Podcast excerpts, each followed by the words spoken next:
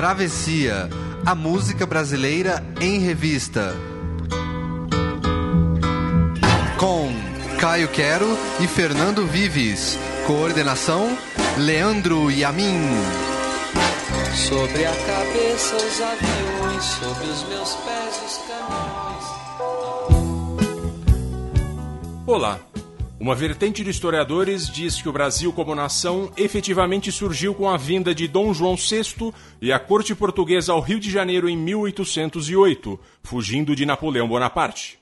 Treze anos depois, em 1821, Dom João raspou os cofres brasileiros, fazendo o caminho inverso para a Europa. Aqui ele deixou seu filho, Dom Pedro, como responsável para cuidar deste grande fazendão tropical. No ano seguinte, nasciam duas coisas que andariam juntas para sempre até aqui o Brasil e a crise econômica. Situação que vivemos muito bem no momento atual. A música popular, obviamente, não passou incólume a isso. Sambistas, bossa novistas, violeiros caipiras, músicos de diversas vertentes em algum momento falaram, ironicamente ou não, de como é difícil viver sem dinheiro. Eu sou Fernando Vives. E eu sou o Caio Quero. E este é o Travessia, a música brasileira em revista, aqui na Central 3.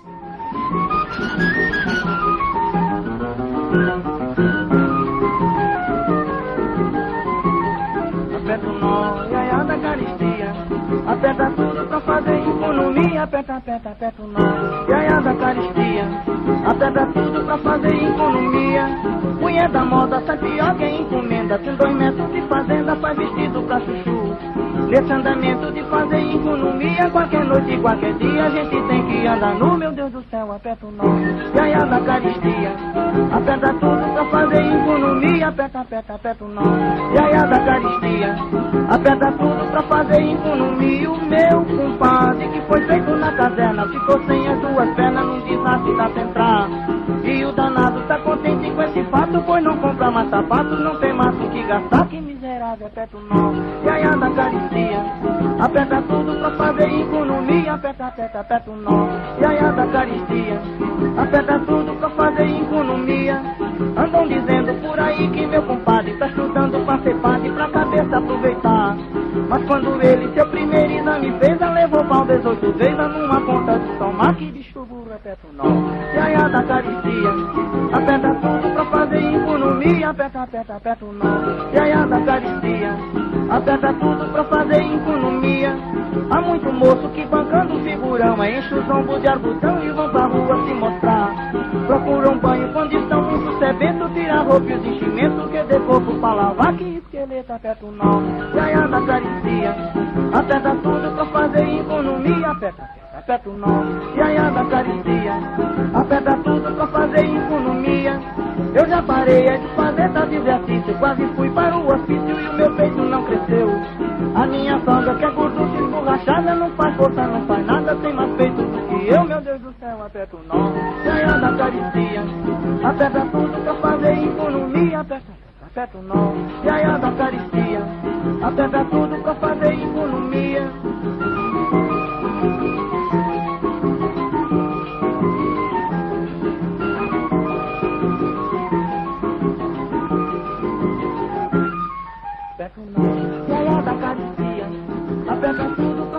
Fernando que foi o, o Manezinho Araújo, numa compo- composição do René Bittencourt de 1939.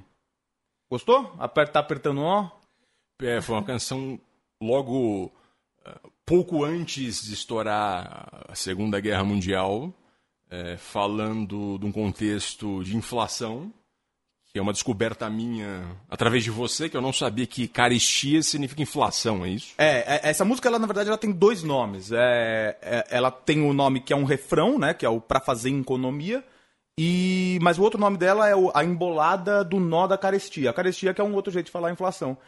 E é interessante que, que, que o, o Manezinho Araújo, que é o, o intérprete da canção, ele era um pernambucano e chegou a ser conhecido nos anos 30 e 40 no Brasil como o rei da embolada.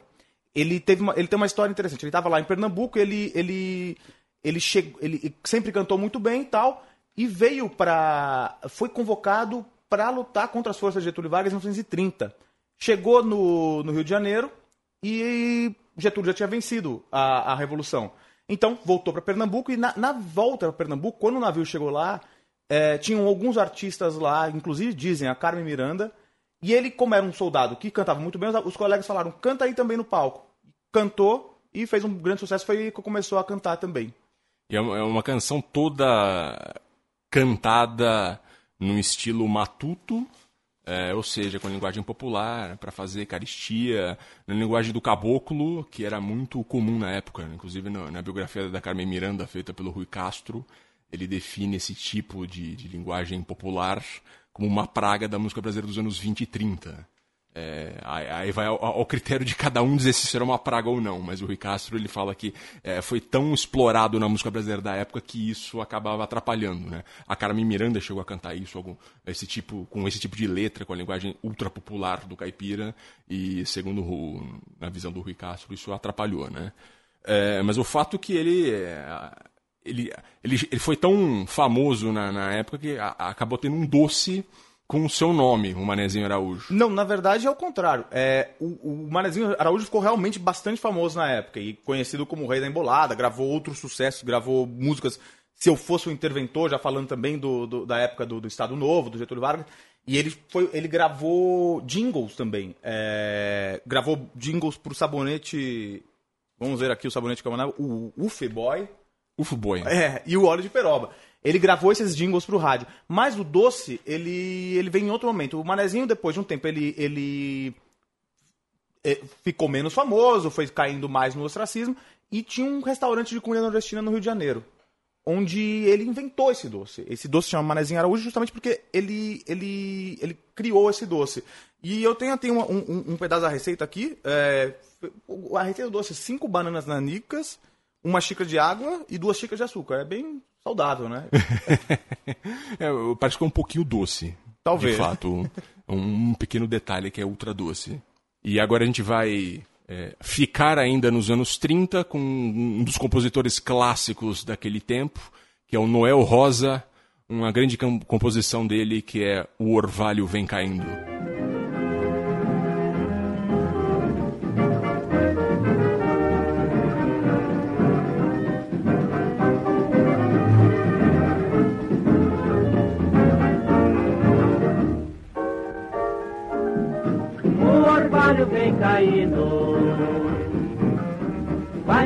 Molhar o meu chapéu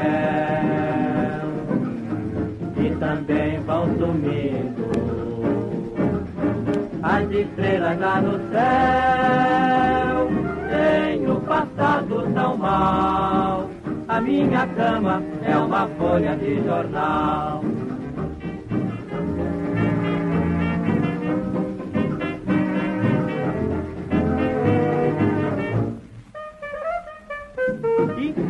Orvalho vem caindo, vai molhar o meu chapéu. E também vão sumindo as estrelas lá no céu. Tenho passado tão mal, a minha cama é uma folha de jornal. Meu cortinado é o vasto céu de anil e o meu despertador é o guarda civil que o salário ainda não viu e o orvalho vem caindo. Vai molhar o meu chapéu e também vão sumindo as estrelas lá no céu. Tenho passado tão mal, a minha cama é uma folha de jornal. A minha terra dá banana e aipim. Meu trabalho é achar quem descasque por mim. Vivo triste mesmo assim e o orvalho vem caindo. Vai molhar o meu chapéu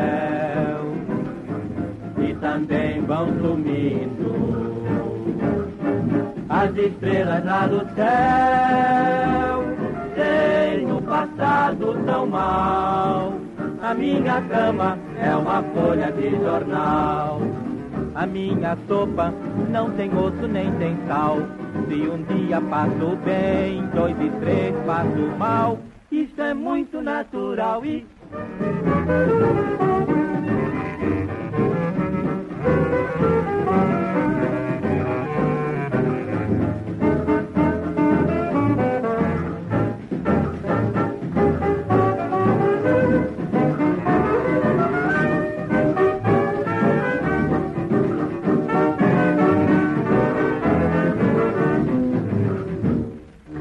Tá aí então o Orvalho Vem Caindo com Noel Rosa, composição dele com, curiosamente, um compositor italiano chamado Giuseppe Gelsomino, é, também conhecido como Kid Pepe, uma canção gravada em 1933, que também teve uma gravação com Almirante, que é um nome muito importante daquela época, da- da- das composições carnavalescas eh, do Rio de Janeiro daquele tempo. E uma composição que, como vocês ouviram pela letra, é, fala muito do, da dificuldade que tinha ali. é, era a história de um malandro que não tinha dinheiro e que também não tinha. é, não tinha dinheiro, não tinha o que comer, mas também não tinha muita vontade, né, Caio? Então, e, e isso ele tá na- ainda na, na- na- no, as consequências, sofrendo as consequências da, da, da, da crise de 29, é isso? né? Exato, era uma música de composição de 33, né? É, foi gravada em 33, é, logo depois, é, a crise de 29 é, começou a melhorar em 33, teve toda aquela história da- do governo Vargas queimar as sacas de café, comprar as sacas de café, que era, ah, o café representava grande porcentagem da economia brasileira, e ele queimou para comprou e queimou para não, não- não causar, não quebrar os fazendeiros brasileiros. E então tinha todo aquele contexto de crise, não tinha dinheiro, não tinha emprego, e era curioso a versão do malandro que não tinha dinheiro, mas também não estava tão se importando tanto assim. Mas e ele não era o único afetado, né? Porque o despertador dele, que era o guarda aí que acordava na, na rua, também não tinha recebido dinheiro, né? Ele- Exatamente. E tem o trecho da canção que ele fala: A minha terra da banana e aipim, meu trabalho é achar quem descasque por mim. Vive o trecho mesmo assim. E, e quando ele cita o, o, o guarda, que ele diz. é, deixa eu achar aqui o trecho da canção. É, meu cortinado é um vasto céu de anil e o meu despertador é o guarda civil que o dinheiro ainda não viu. Ou seja, o salário do guarda estava atrasado. É, mas ele tava, embora na rua, parece que tava, tava bem, tava tranquilo. Tava É. uma situação, não tava terrível. E a gente tava falando, você tava comentando do Noel antes que morreu muito jovem, né? É, o, o, o Noel Rosa, ele morreu com 27 anos de idade. É, ele completaria 100 anos no ano de 2010, aqui, né, de 1910. É, você imagina o, o que ele deixou de produzir nisso, né? A quantidade de músicas que ele poderia ter produzido se tivesse é, tido uma vida mais longa. É, eu, eu sempre comento isso com amigos que são, são é, fãs do Noel Rosa, mas eles, eles me dão outro lado que é, é, mas também se ele não tivesse vivido tão intensamente isso, talvez ele não tivesse composto as músicas que ele compôs da maneira que ele compôs. Se ele teria sido o Noel um dos primeiras vítimas daquela maldição dos 27 anos? Pode ser, tipo, Kurt Cobain, Noel Rosa. seria Noel Rosa a Amy Winehouse na música brasileira. Pô, tem uma historinha do Noel que é, que é legal, que o Noel ele era, ele era médico, né? Estudante de medicina. Aham. E tem uma historieta que é aquelas coisas que não sei se são, são verdade, mas se não é vero, é bem trovato, que ele. Um cara que era um estudante de medicina, conhecia bem a, a fisiologia do corpo. Um dia um colega dele encontrou com ele num bar, logo 8 horas da manhã, de manhãzinha cedo, tomando uma cerveja e um copinho de cachaça. Aí falou, pô, Noel, que absurdo, como você é essa hora da manhã, tá tomando uma cerveja e, e cachaça? Como você tá louco? Falei assim, não, o Noel, co- como um, um- um cientista, provou pra ele que a cerveja era um pão líquido. Ele falou, não, tô convencido então que a cerveja é um pão líquido. Mas e, e- e a cachaça? É que eu nunca como nada sem beber. Faz todo sentido, né? E agora a gente vai, bom, falando de malandragem aí, a gente vai, vai continuar aqui com uma canção aqui do, do, do- do- do- talvez o mestre dos malandros agora, da, da segunda metade do século XX, que é ninguém menos que o Bezerra da Silva. Vamos lá? Vamos lá. Alô, alô, donas de casa, fiscais do presidente, se liga. Tabela de preço na mão e vamos lutar contra a inflação. Se liga, tubarão. E não é mole não. Vivendo dessa maneira, eles inventaram essa tal de inflação. E o presidente deu aquela rasteira, não é mole não. Não é mole não. Tubarão. Vivendo dessa maneira, eles inventaram essa tal de inflação. Mas o presidente deu aquela rasteira. O meu salário é o mínimo, porém é o máximo que eu consigo vencer. Desconto pro INPS e o maldito avião ainda quer me morder. E INPC eu escuto dizer, mas não sei o que é. Eu só sei que recebi meu pagamento. Não deu pra comprar meu alimento. Remarcaram os preços e eu fiquei a pé. E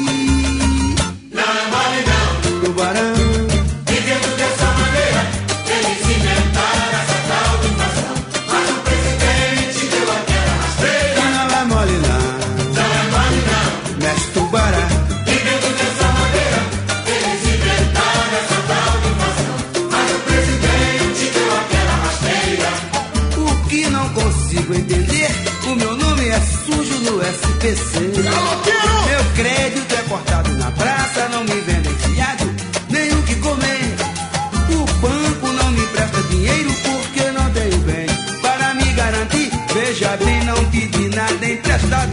Dizem que devo dólar adoidado ao famigerado FMI.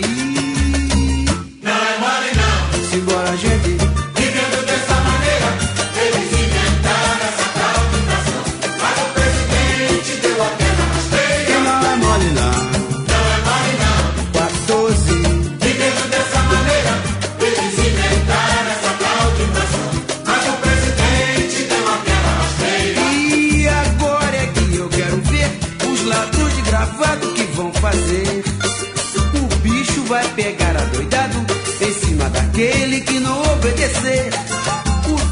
Trabalhador já pode com a sua família fazer sua ceia se os federais chegarem no supermercado. Encontrar os preços remarcados, dão bolacha no gato e metem na cadeia. E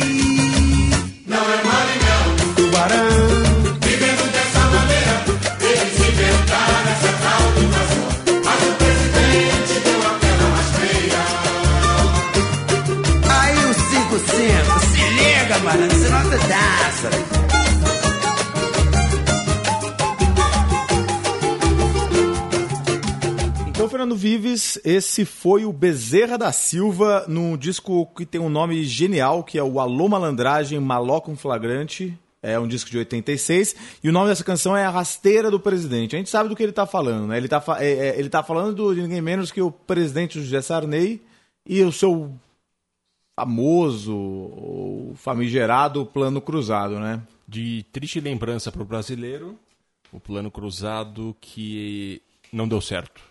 É, Pois é. É, mas mas- não deu certo, mas teve gente que acreditou, né? E aparentemente o próprio Bezerra entrou na ideia, né? Exatamente, o Bezerra da Silva que ele entrou na ideia e é curioso porque não faz parte muito do repertório dele é, se empolgar com política. Pelo contrário, até ele é um desiludido muito com isso. É, o Bezerra, é, nessa música a gente vê ali, apesar do nome rasteiro do presidente, significa que é rasteiro do presidente na inflação. Pois é, ele, ele, ele encampou completamente. Ele é um cara. O Bezerra que é um grande cronista, né? Do, do- dos morros cariocas. Ele é um. Ele é um, nasceu em Pernambuco e se mudou pro. A história é interessante toda dele, porque ele se mudou pro Morro do Cantagalo, ele chegou no Rio. É, de gaiato no navio, ele de clandestino no navio, chegou no Rio de clandestino e mudou pro, pro Morro do Cantagalo. Até essa própria situação dele, como um retirante e como um morador de morros do Rio de Janeiro, fez com que ele sempre fosse muito ácido, muito crítico, a polícia e tal. De- O Bezerra é diferente de Cartola, Nelson Cavaquinho, Zequete. Ele não é aquela visão romanceada do morro. Ele é até uma espécie de pré-funk. O morro é isso daqui, é essa violência que a gente tem. É um morro muito desnudado, um morro cru. É a visão dele, né? É o tráfico e a parte dura da vida no morro. Pois é, aí, mas aparentemente, apesar de toda essa dureza dele aí, essa, e essa língua ferina que ele sempre teve, ele, ele, ele, ele entrou na história do Sarney. É interessante, porque é, o Plano Cruzado, ele é, efetivamente, ele, é- ele foi lançado no mesmo ano que o, disco, que o Bezerra lançou esse disco, que foi 86, foi quando, no dia 1 de março de 86, o presidente, o então presidente José Sarney, ele foi a, a- fez um pronunciamento e falou assim, com toda aquela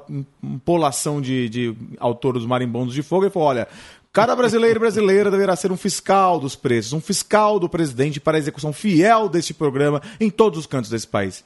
E, e o Bezerra da Silva, como a gente ouviu, é, ele diz aqui no início da canção: Alô, alô, dona de casa, fiscais do presidente, se liga, tabela de preço na mão e vamos lutar contra a inflação. Pois é. Oi. Porque aí efetivamente o que aconteceu? Os, os preços é, foram congelados.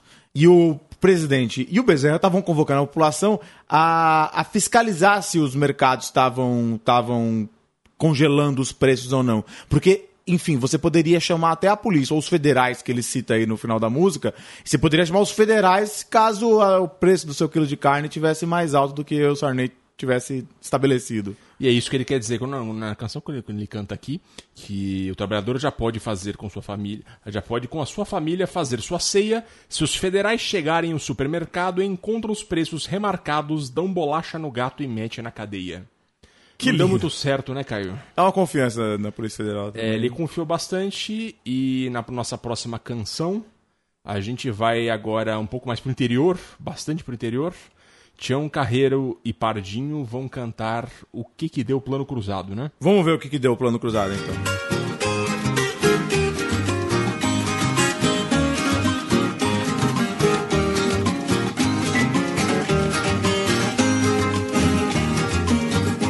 Osso duro de roer, é o Brasil da atualidade. É doído a gente ver a cruel desigualdade.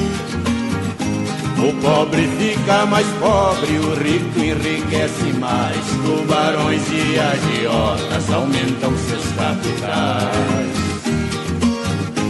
Os tais colarinhos brancos da cadeia vive ausente os malandros de casaca estão agindo livremente.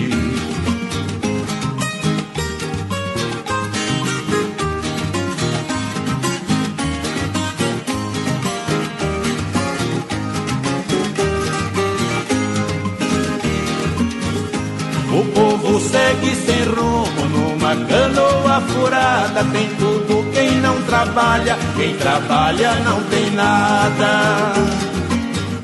10% come a carne, 90% rói o osso, meia dúzia come a fruta, o resto engole o caroço.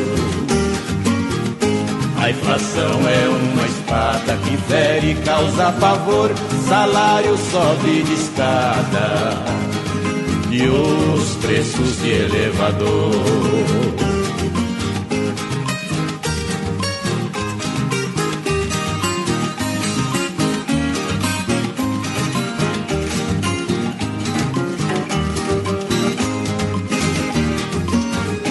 As crianças tenho pena, são as que padecem mais, vão perdendo a esperança de ter conforto dos pais. Os poderes competentes nada fazem para o povo, nós estamos num aperto igual o pinto novo. Não adianta rezar terço, nem pedir Nossa Senhora, a Santa já não dá conta do povo que sofre chora. Viu, Fernando Vives, dois anos depois, 80, 1988, Tião Carreiro e Pardinho, essa dupla caipira é, que é um símbolo da música caipira brasileira, eles estavam gravando essa música aí que é, que é mostrar o que aconteceu com o plano cruzado. Parece que não deu muito certo, né? É, o governo Sarney de fato ficou marcado.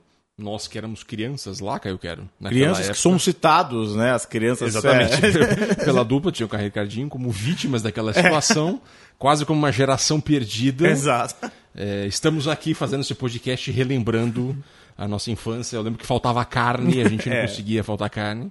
E hoje a gente lembra isso como al- algo curioso. É, essa canção é quase um manifesto da dupla, Tião Carreiro e Pardinho. Tião Carreiro era o líder da dupla, posso dizer assim. Rapidamente passando pela história, o Tião Carreiro eh, nasceu em Montes Claros, foi criado numa fazenda na região de Araçatuba. Ele tocava num circo e acabou sendo autodidata em violão. É, ele se juntou com o Pardinho nos anos 50. Eles foram e voltaram algumas vezes, mas ele que inventou o pagode sertanejo. E o pagode sertanejo, é o, o pagode nesse caso, ele é diferente do pagode que relacionado ao samba que nós estamos acostumados a ouvir, né, Caio? Pois é, o, o Tio Carreira ele foi conhecido nos anos 50 como o rei do pagode. Que é o que a gente estava falando, quando a gente viu essa, essa referência, a gente achou bem estranha essa história de pagode, mas é isso. O pagode, segundo o Ricardo Cravalbin, que é um pesquisador da música brasileira, que a gente foi consultar aí, é, consultar o dicionário que ele tem na internet, um dicionário imperdível para qualquer um, inclusive. É, o pagode é um jeito de dedilhar a viola de 10 cordas, que é bem característico dessas, dessa, das canções dessa dupla que é emblemática da música caipira brasileira, né? E do qual o Tião Carreira é uma das grandes referências do, do- do- desse dedilhar. Ah, essa canção, Osso Duro de Roer, como você falou, é do, do, do álbum A Majestade o Pagode, em 1988, já naquela decadência total do governo Sarney, fim dos anos 80, eh, o Brasil era uma bagunça e essa canção é praticamente um desabafo do que estava acontecendo naquele momento no país. A gente ouviu agora uma, uma música, eles cantando, a gente pode enumerar os problemas que ela diz: desigualdade social, corrupção, impunidade, inflação galopante e termina com uma mensagem desesperançosa eh, ao dizer: não adianta rezar terço nem pedir a Nossa Senhora, a santa já não dá conta do povo que sofre e que chora. É, tava Dá- complicado. Dá pra confundir até, né? Foi no 88, 2016, tá, tá tudo meio assim. É, tá um tu- pouquinho parecido. Não assim. tá, não tá tão diferente, né? Então- É, é, a gente não tem inflação galopante, assim. a- Eu diria que a gente tem um flashback ali, não, não é a mesma situação, mas a gente Não é tem a um mesma flashback. situação, né? mas tem um flashback, é exatamente isso. E é interessante que, que o Tião Carreiro Pardini, eles, eles têm uma, uma marca sensacional de 700 canções gravadas. né? 45 discos gravados. É muita coisa, né? E, e é isso. O, o- eles, como dupla, eles se separaram seis vezes. É, a dupla Tião Carreiro Pardini se separou seis vezes. É, é um, i- entre, é, é um volta e, e separa enorme, né? E isso tem muito a ver até com, com, com, com, que, com casamento, né? A crise, a, é- a, a dupla sertaneja a gente pode falar que é um casamento. Os caras trabalham junto, comem junto, faz tudo junto. Então, assim, e acho que tem tudo a ver com a música próxima que a gente vai, vai tocar aqui, que fala exatamente sobre casamento e como que é difícil querer casar ou casar numa época de crise, né? Ou como. É, enfim. Como a crise, na verdade, é, pode ser uma boa desculpa, né? Ah, é, tem gente que dá desculpa. Aí vamos aí com Itamar Assunção. Leonor. Leonor, mas não sou Roberto Carlos. É, não tenho carro de boi. Leonor, é nem outro tipo de carro. Meu cachê, é um horror. Leonor, não sobra nem pro cigarro. Não tenho nem gravador. É, não tenho nem gravador. Leonor, meu São Benedito é de barro. Meu menu é feijão com arroz que divido com mais dois. Leonor, é quando não falta trabalho. Viver somente de amor. Leonor, é tão lindo quanto precário. Tem que morar de favor. Leonor, é lá no bairro do Calvário. O que eu tinha de valor, o que eu tinha de valor. Leonor, dois galos, três agasalhos. Cachecol de lã, gibis de tarja, gibis de terror, cobertor, quatro jogos de baralho. Um macacão furtacor, Leonor, uma colcha de detalhes. O que não tá no penhor, Leonor, foi pra casa do Carvalho, é devagar começando, é devagar começando. É casamento é caro. É só compositor, cantor, também sou autor, tá numa de produtor, Leonor, mas não sou Carlos. É, não tenho carro de boi, Leonor, nem outro tipo de carro. É, meu cachê é um horror, Leonor, não sobra nem pro cigarro. Não tenho nem gravador, não tenho nem gravador. Meu São Benedito é de barro. Meu menu é feijão com arroz divido com mais. Leonor, é quando não falta trabalho. Viver somente de amor. Leonor, é tão lindo quanto precário. Tenho que morar de favor. É lá no bairro do. O que eu tinha de valor, o que eu tinha de valor. Dois galos, três agasalhos. Cachecol de lã, gibis de tarzan, gibis de terror, cobertor, quatro jogos baratos. Um macacão fraco, de retalhos. O que não dá no lerou, foi pra casa do carnaval, é devagar com isso.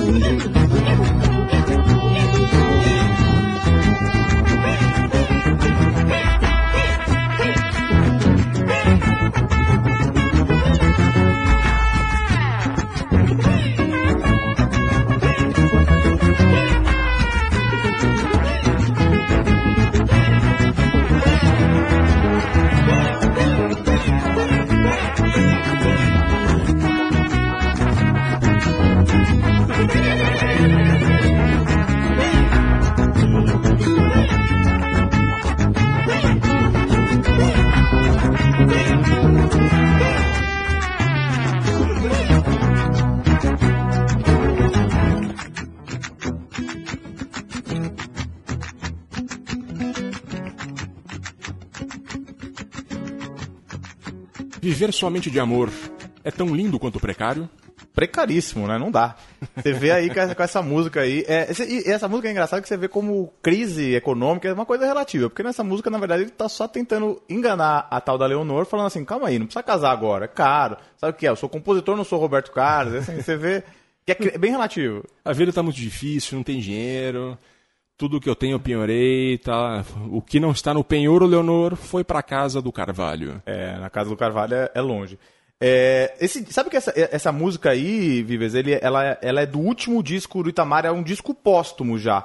Eu, essa- esse disco ele foi lançado em 2004. Ele, ele é um disco com Naná Vasconcelos. O, o nome do disco é, é Isso Vai Dar Repercussão, com, com dois S, sobre a percussão. O Itamar morreu um ano antes. O Itamar morreu em 12 de junho de 2003. E o Naná terminou o disco. Então é, é interessante. O, o, o, o- como, como. Você vê que os arranjos são uma coisa bem. bem muito característica do Naná. Tem bastante percussão, tem, tem o trombone e tal. E, e porque justamente por isso, porque e é um disco excepcional, é um disco tem outras canções muito bacanas. É, o Itamar é um cara que eu gosto muito, particularmente. Ele é um, eu, eu, eu fiz meu TCC é, da faculdade sobre ele, inclusive. TCC é o trabalho de conclusão de curso da faculdade de Exato. jornalismo. Desculpa ah, não ter explicado, mas é isso. Eu fiz é, porque ele fez parte de um movimento muito importante para a música brasileira, que hoje em dia ele é bastante esquecido. Na verdade, que é, a- é que, é, que, é, que é o grupo que teve em, em volta do Teatro Lira Paulistano aqui na Teodoro. É, Arrigo Barnabé, Itamar Assunção, Premeditando Breck, uma, um monte de rap- uma rapaziada que veio de São Paulo, do, do Itamar é do interior de São Paulo, Arrigo é do Paraná, e fez uma música muito vanguardista para a época. Isso na virada dos anos 70 pro 80. é Exato, início dos anos 80, início dos anos 80. O... Você tava falando que você, já, você chegou a ver o Itamar ao vivo, né? Isso, no ano de 2001, se eu não me engano, na a Fiesp ali na Avenida Paulista, se eu não me engano, às sextas-feiras, na hora do almoço, sempre tinha um show de graça. E eu passava ali na hora do almoço, daí eu vi que tinha um show e um som muito bom. Eu falei, ver quem é esse rapaz aí? Tinha uns colegas meus, eu falei, como assim você não conhece? Itamar Assunção. E foi um show muito gostoso e eu fiquei de conhecer mais. Naquela época não, não tinha muita coisa na internet, não, não é que você ia no YouTube, clicava e conhecia tudo do, do artista. É, tinha um Napster ainda na época, mas eu não, não- a minha conexão não era boa o suficiente para ir no Napster e ouvir tudo. E, e logo depois, dois anos depois, ele morreu. E eu fiquei meio decepcionado. Caramba, não, não cheguei a conhecer o Itamar Assunção, não cheguei a ver outro show do Itamar. É, eu vim do interior também, vim de Jundiaí. Em Jundiaí o acesso ao Itamar Assunção era muito restrito ainda. Mas eu acho que em, em todo lugar. Em São Paulo também era muito restrito e o Itamar, ele era até um cara que, que, que ele era muito triste com isso, na verdade. Até a gente conversou, conversei com a filha dele algumas vezes tal, e com a mulher. É, ele era um cara que, assim, ele era um cara muito talentoso e ele tinha uma tristeza de não conseguir chegar, de, de, de ter um sucesso como ele merecia. Porque ele é um cara bastante popular, embora, assim, às vezes ele- esse movimento da vanguarda paulista seja associado com canções muito complexas, dodecafônicas tal. Ele era um cara, ele é um- as canções são bastante simples, acessíveis. Eu, eu, eu nunca vi o Itamar ao vivo, é interessante. Eu via, lá na Zona Leste, de onde eu venho, é, o Itamar morava lá na região da Vila Esperança. Então eu via o Itamar no sacolão que tinha lá na Vila Esperança no domingo. Via lá e dava um joia pra ele. Ele sempre tava de macacão jeans, sem camisa, assim. Era engraçado. O, o Itamar Assunção, ele morreu relativamente jovem, acho que ele não tinha 60 anos. É, né? não, ele morreu bem jovem. É, ele era um câncer que, ele- que vitimou. Enfim, talvez um, mais 10 anos poderia ter acontecido o que aconteceu com o Tom Zé, né? Que teve um reconhecimento maior tardiamente, né? Talvez por crítica, talvez pro exterior, mas enfim. E agora a gente vai ter. O Itamar é um cara alternativo e a gente vai ter outro cara agora que, que também não, não é tão conhecido assim, né? Exatamente, a gente vai ouvir uma canção do Silvio Brito, que é um cara que não se encaixou em nenhum movimento e que acabou sendo muito. é, até muito execrado pela crítica, porque ele sempre participava dos programas do Chacrinha, Silvio Santos, etc. Mas depois a gente vai falar dele. Com vocês, Silvio Brito.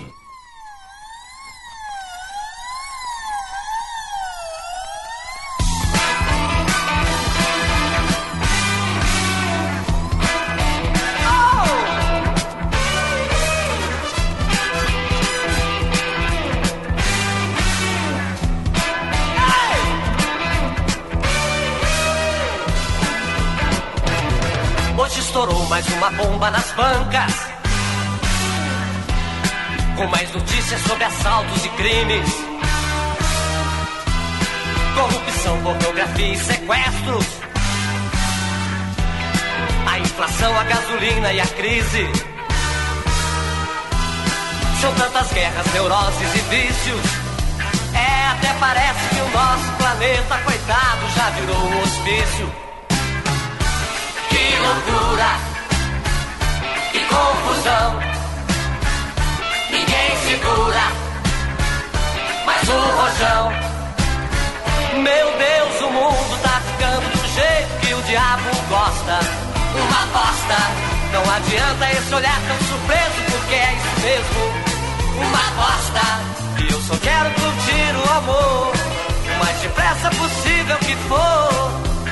Antes que esse mundo maluco se acabe.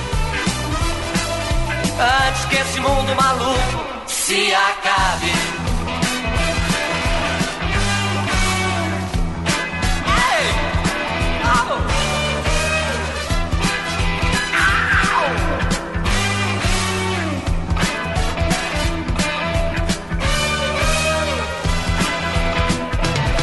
Por toda parte encontro tantos canalhas.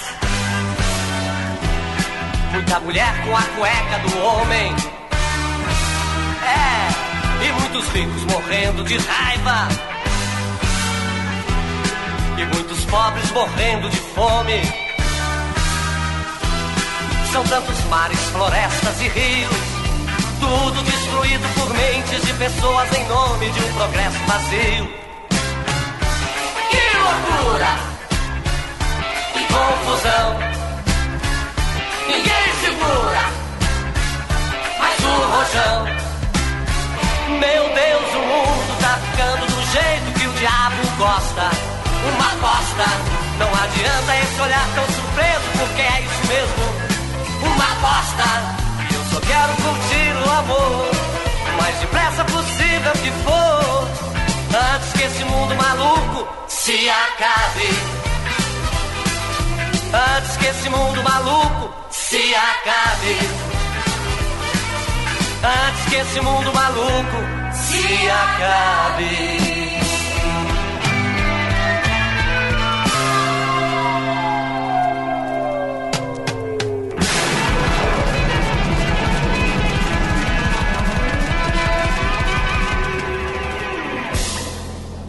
Tá aí então o mineiro Silvio Brito, muito rejeitado à época, porque ele era totalmente louco, meio ripongo, ultra popularesco. Ele cantava muito nos programas de auditório daquela época que marcaram a TV brasileira.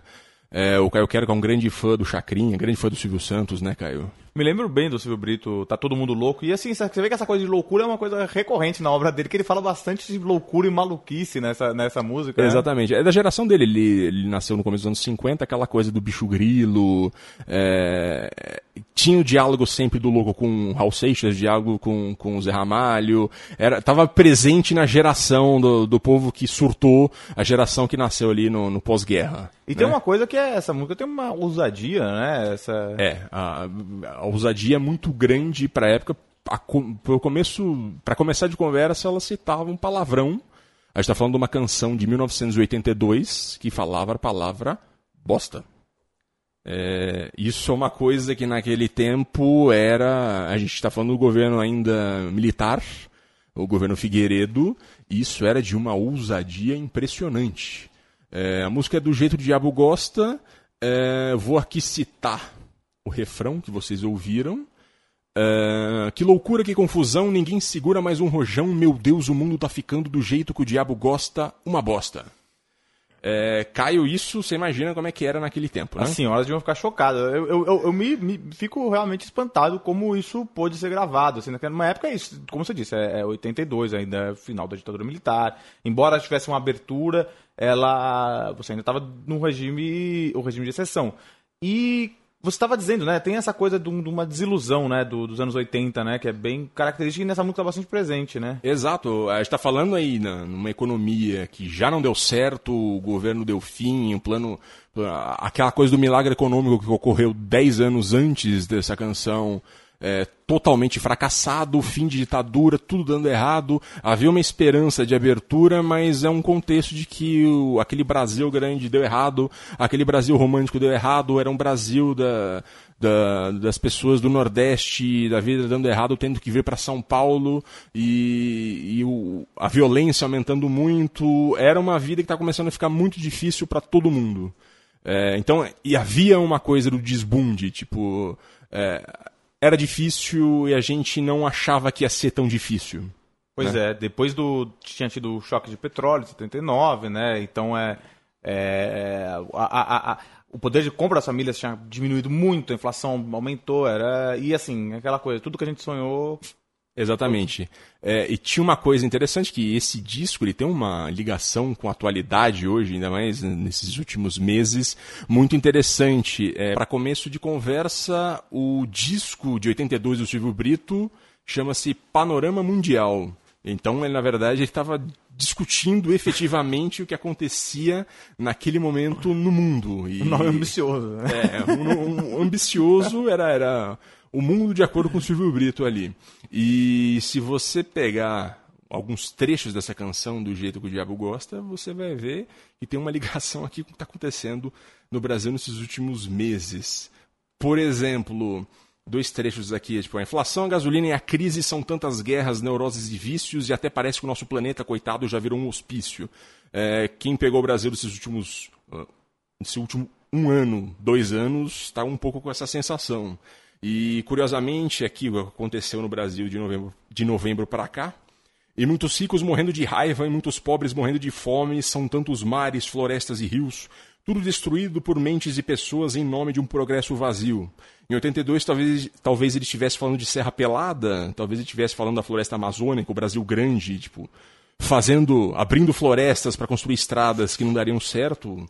E quando a gente tem aqui um, um rio doce que deixou de existir porque a Vale e a Samarco deixaram de cuidar de uma barragem que foi destru destruir um rio inteiro, uma população inteira, um ecossistema inteiro, em nome de um progresso vazio.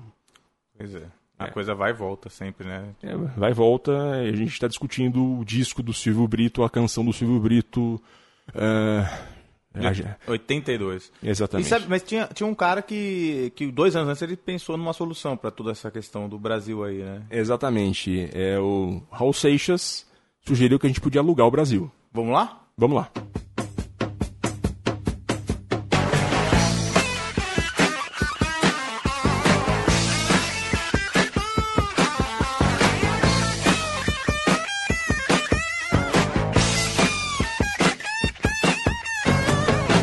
Solução pro nosso povo eu vou dar. Negócio bom assim ninguém nunca viu. Tá tudo pronto aqui, é só vir pegar. A solução é alugar o Brasil. Nós não vamos pagar nada.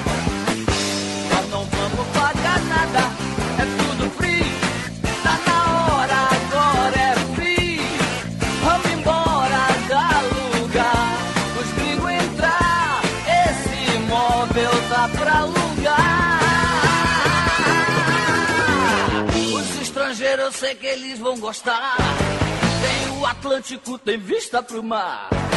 A Amazônia é o jardim do quintal. E o dólar dele paga o nosso mingau. Ah, nós não vamos pagar nada. Ah, nós não vamos pagar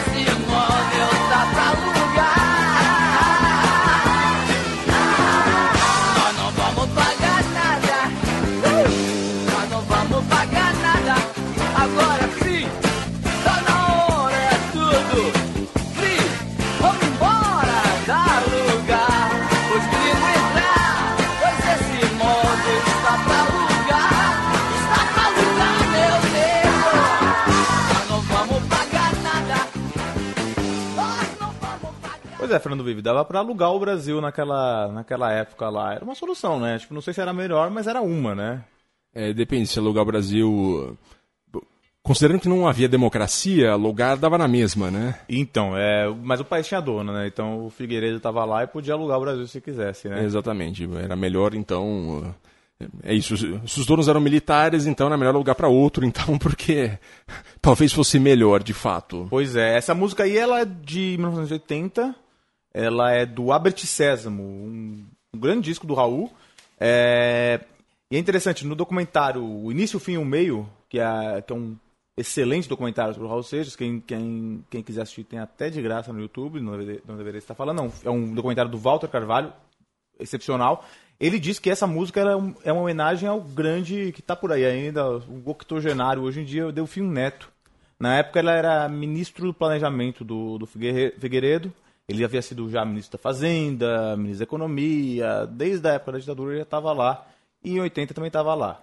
É engraçado como muitos dos nomes é, da economia brasileira, o Delfim Neto é um deles, é, Delfim Neto, Roberto Campos, é, que fizeram muita bobagem na economia do Brasil, futuramente se tornaram como respeitadíssimos eh, comentaristas políticos, eh, comentaristas econômicos, na verdade. Estão aí até hoje eh, dizendo respeitadíssimos. É, Exato. O Delfim é mais um, né? Mais um, mais um.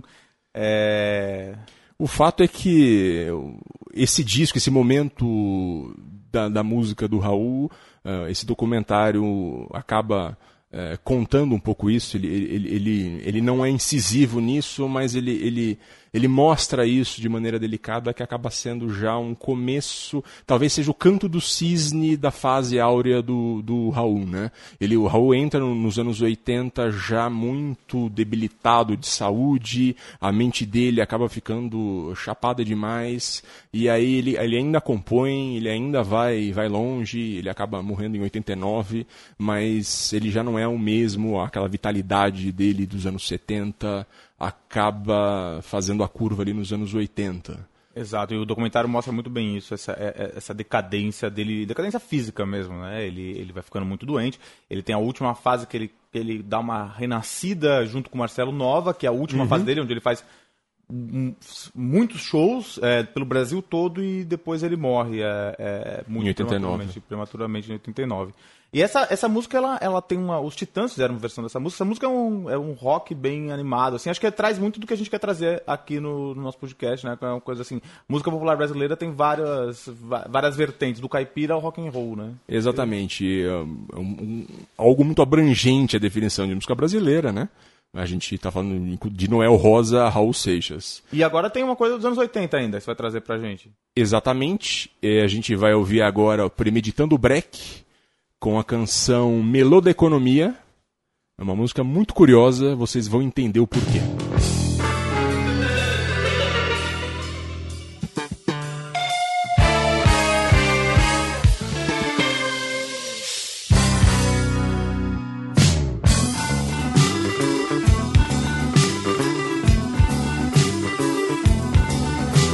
Elevação do depósito compulsório dos bancos e do investimento obrigatório dos fundos de pensão nos títulos da dívida pública impediu, segundo Marcão, o crescimento explosivo da base monetária. O volume de títulos da dívida pública federal em poder do mercado, em LTNs e ORTNs, corresponde a 10% do produto interno bruto. O restante dos títulos da dívida está na carteira do Banco Central.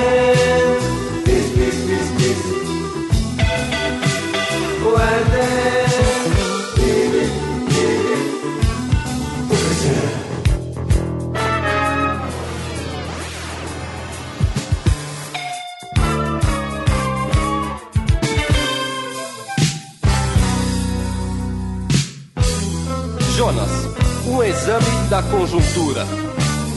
Veja, Júlio, numa análise coerente, a reversão é inexorável.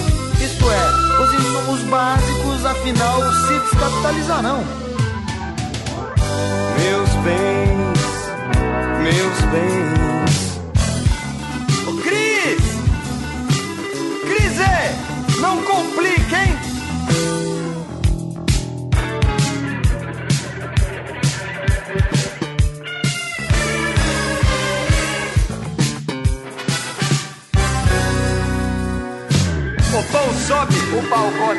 Quebra mais um banco na praça. Frente de trabalho dão pra trás. O fundo de garantia não dá fé. Quebramos a cara. Foi a frase proferida pelos diretores flagrados na negociação. Sofrível, assim foi classificado o desempenho da balança comercial brasileira. Quem aguentará as pedradas? É, Chagas. Resultado, melou. Precisamos pôr um fim nessa bagunça.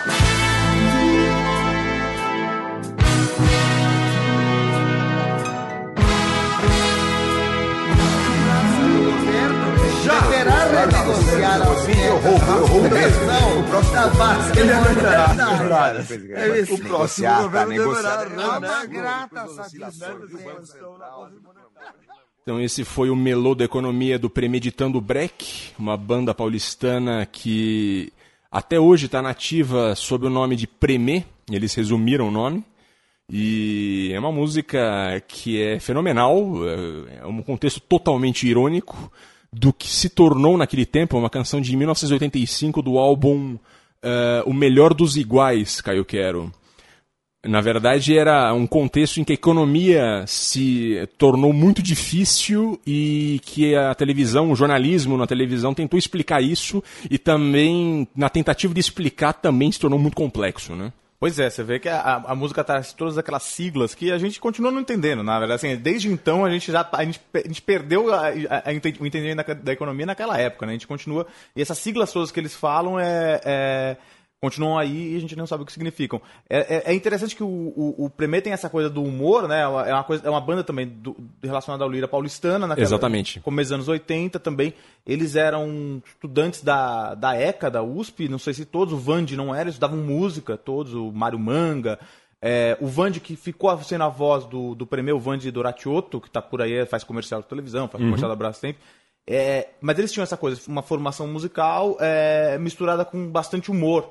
Sempre tiveram humor. Então, eles, o humor ele ia desde as letras engraçadas até interpretação de música de Mozart com cavaquinhos que eles faziam Uhum. também. Então, É, eles tinham aquela. Era muito sutil. E é, e é curioso isso, o humor paulistano do tempo deles, eh, dessa geração que hoje está nos 60 anos, era isso. É uma coisa sofisticada de, de você. é Tem uma auto-ironia, toda a carreira deles tem isso.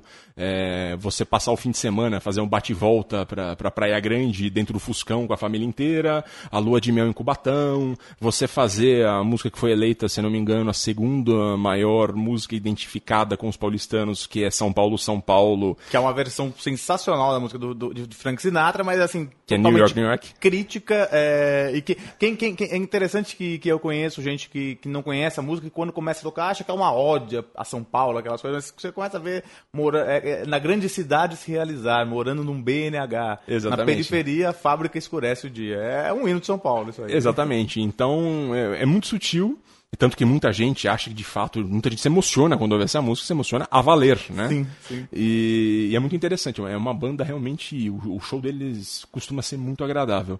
O, e nessa canção é isso, é um momento muito curioso do Brasil nesse contexto de crise total da década perdida que foi os anos, foram os anos 80. É, essa tentativa do jornalismo explicar o que é inexplicável. Até o, que, aliás, é, é explicável, mas é muito difícil de você explicar num curto espaço de tempo na TV para uma grande massa. Até hoje, acho que a grande missão do jornalismo econômico e que segue sendo muito difícil é você tentar explicar contextos complexos é, num curto espaço de tempo para uma grande massa. Né? É a grande missão do jornalismo econômico que é difícil. E aqui eles usam essa ironia, então, na letra você vê é, a elevação do depósito compulsório dos bancos e do investimento obrigatório dos fundos de pensão nos títulos da vida pública impediu, segundo Marcão, o crescimento explosivo da massa monetária. Eles vão colocando esses pequenos detalhes que ficam muito divertidos. né? E a música, no fundo, é isso. É, na verdade, um grande acompanhamento para a piada que eles fizeram com o contexto econômico e do jornalismo econômico da época. É isso aí. E como diz o próprio fim da música, precisamos por um fim nessa bagunça, né, Caio? Bora por um fim então, Fernando Vives. E esse foi a edição do Travessia, a música brasileira em revista, sobre a crise econômica e a música brasileira, Caio Quero. Foi um prazer aturá-lo aqui mais uma vez. Foi um prazer inenarrável encontrar-te, encontrar o Leandro e a mim com a coordenação e na edição. Exatamente. Eh, obrigado a todos que nos ouviram. Até a próxima, amigos. Até semana que vem.